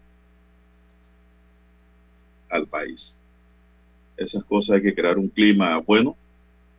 Y ojalá, pues, ojalá, ojalá en el 2024 no solo corra Lombana como nueva figura fresca, sino que surjan otros es, otra nueva opción que se abre, ¿no? Sí, claro. Eh, oficializando claro, un partido político. Ya lo tradicional lo conocemos. Ya, ¿qué va? Eh, es muy difícil, como quien dice, el oro viejo no da la pata. Ricardo Así Alberto que- Lombana González, nombre completo. Eh, ayer necesitaba el domingo, se requerían alrededor de mil firmas, era la que faltaban para completar eh, la totalidad que exigen las leyes electorales en el país. Eh, quedaron muy Eso cerca, salió en la aparentemente en la tarde de ayer, según el último informe, quedaron muy cerca de completar las mil. Seguramente hoy las completan, don Juan de Dios, hoy día lunes. No, no, ya esta semana yo creo que la sobrepasan ya. si es que no la sobrepasaron ayer. En la conformación entonces de este nuevo partido político, ya prácticamente eh, conformándose, eh, que lo lidera entonces este abogado, este político, eh, él es baterista también, es músico, don Juan de Dios, y diplomático también, es multifacético el hombre, de 47 años de edad, aquí en Panamá. Más o menos en la edad en que Martín Torrijos llegó a la presidencia, por allí. sí. Exactamente. Es, una, idea, es una edad muy buena, ideal para, arribar a la presidencia. Pues tienen ánimo, tienen fuerza, tienen ganas de hacer las cosas mejor y no delegar funciones en los más jóvenes. Así que sea el mismo joven el que inspire el movimiento de la carreta hacia adelante.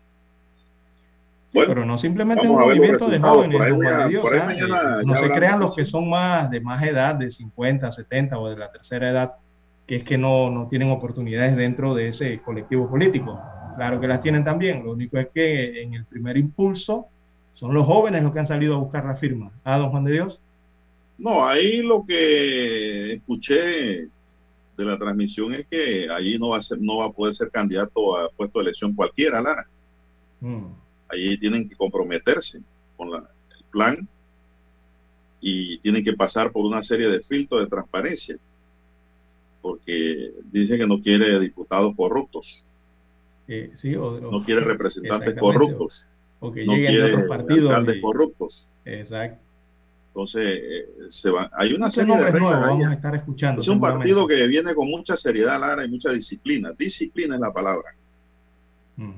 Y eso me parece bueno para el país que ahora mismo está en un relajamiento, en donde pues ya se le ha enseñado a mucha gente y gente que lo creen que robar es algo normal, eso está bien. Cuando te sueltan la frase de que robó pero hizo, no señor, hay que hacer sin robar y para eso se le paga el, país, no puede acostumbrarse a eso.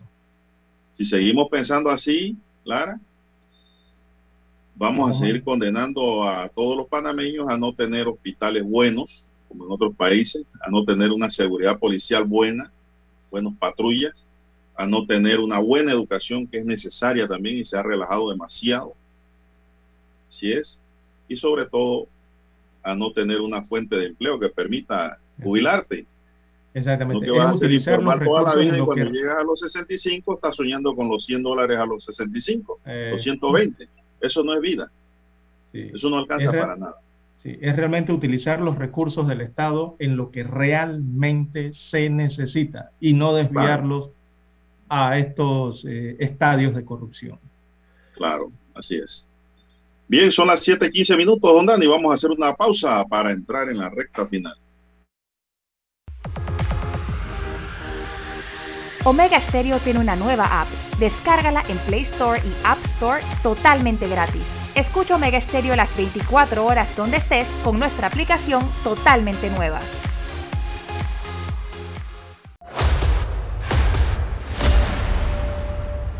Desde los estudios de Omega Estéreo, establecemos contacto vía satélite con la voz de América. Desde Washington, presentamos el reportaje internacional.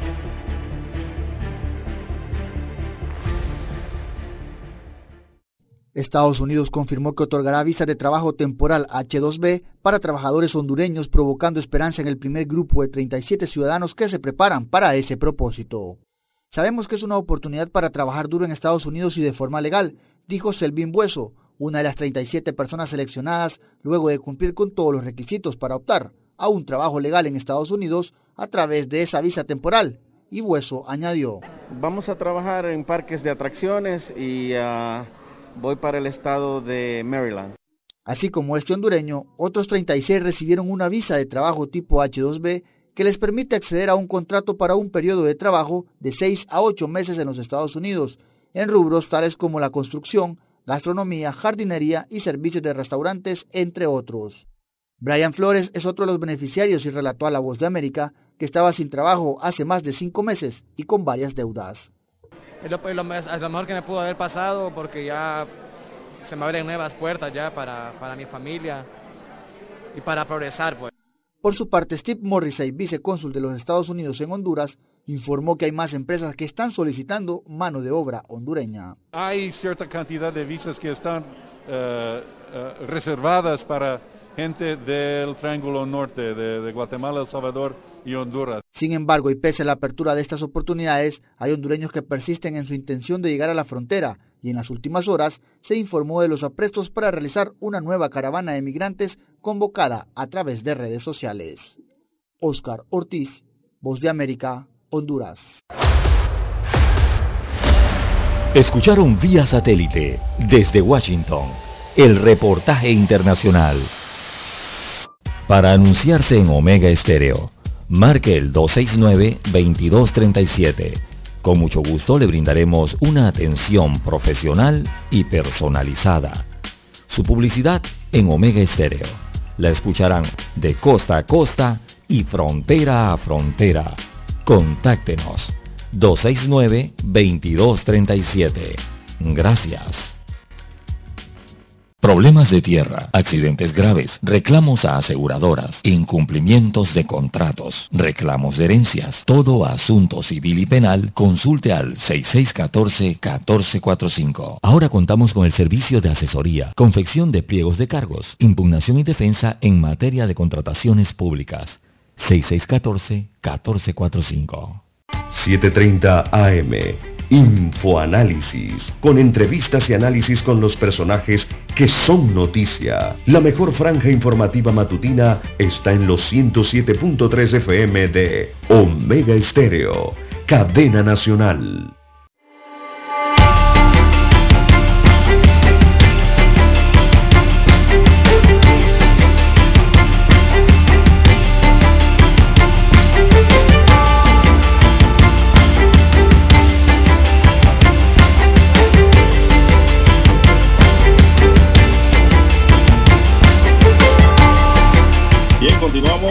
Las 7.19 minutos ya.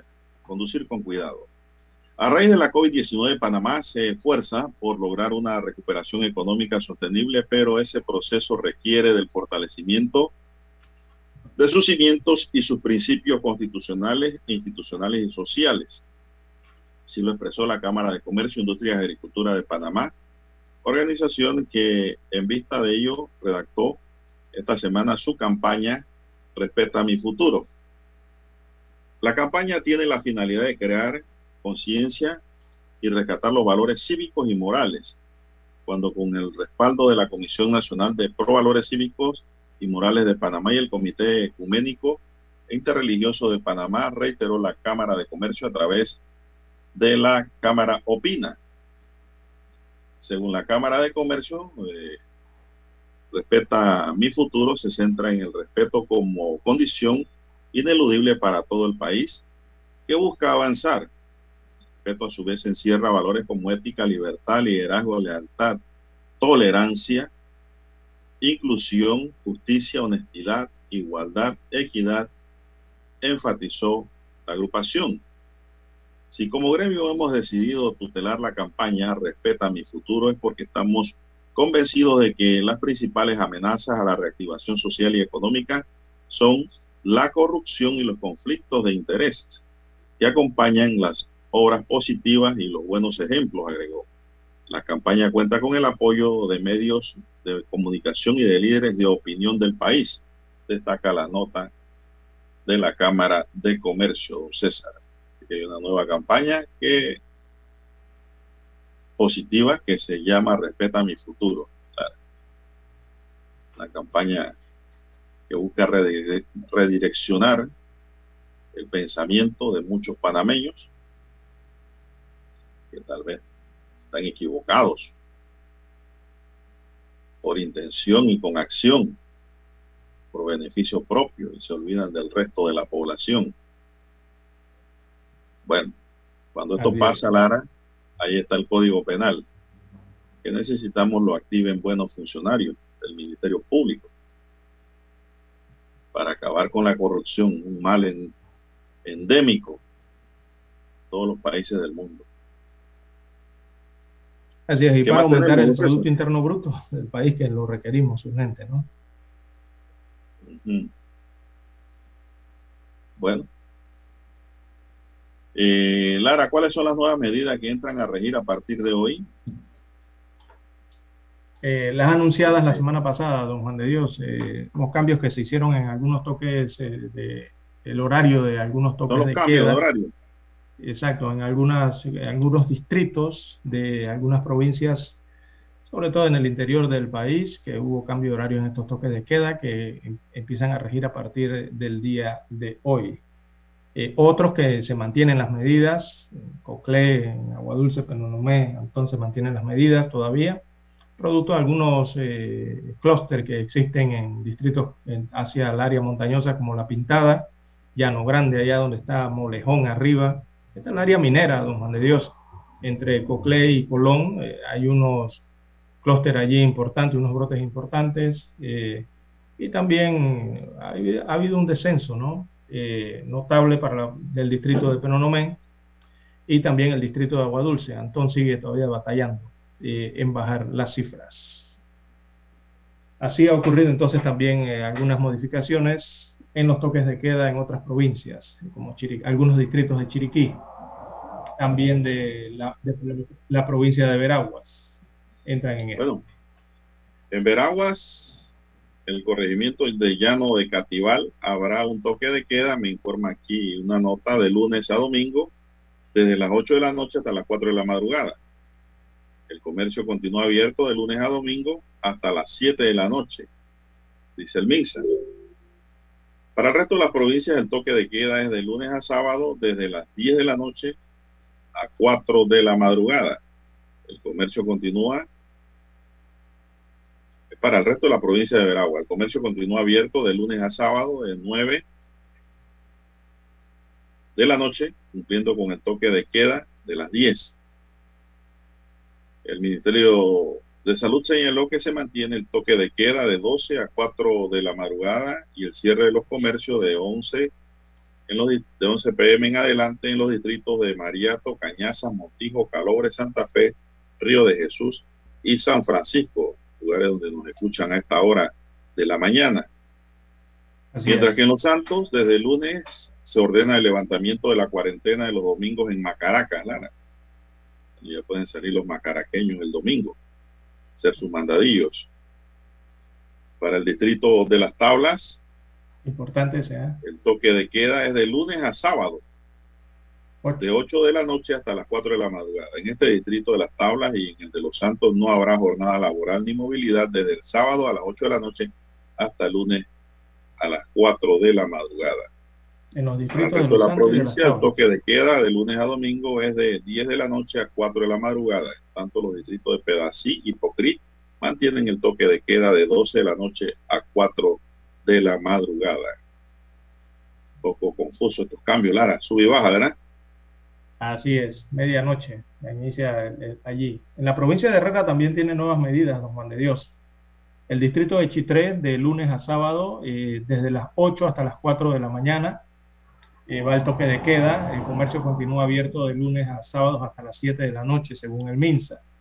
Para el resto de la provincia de Herrera, de lunes a domingo, desde las eh, 10 de la noche hasta las 4 de la madrugada, eh, hay toque de queda para el resto de, los distritos de Herrera y el comercio continúa abierto de, lunes a domingo de 9 hasta las 9 de la noche.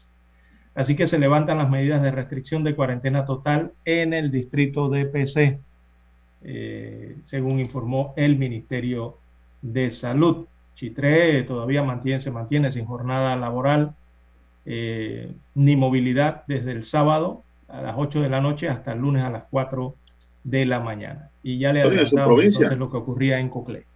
En Coclé habrá cuarentena total desde el sábado de 10 de la noche hasta el lunes a las 4 de la mañana en los distritos de Penonomé, Agua Dulce y en Antón. Son allá en su provincia, Coclé. Así que ya lo saben, pues. Bueno, se nos agotó el tiempo, señoras y señores. En el tablero de controles nos acompañó don Daniel Enrique Araúz Pinto. En la mesa informativa les acompañamos.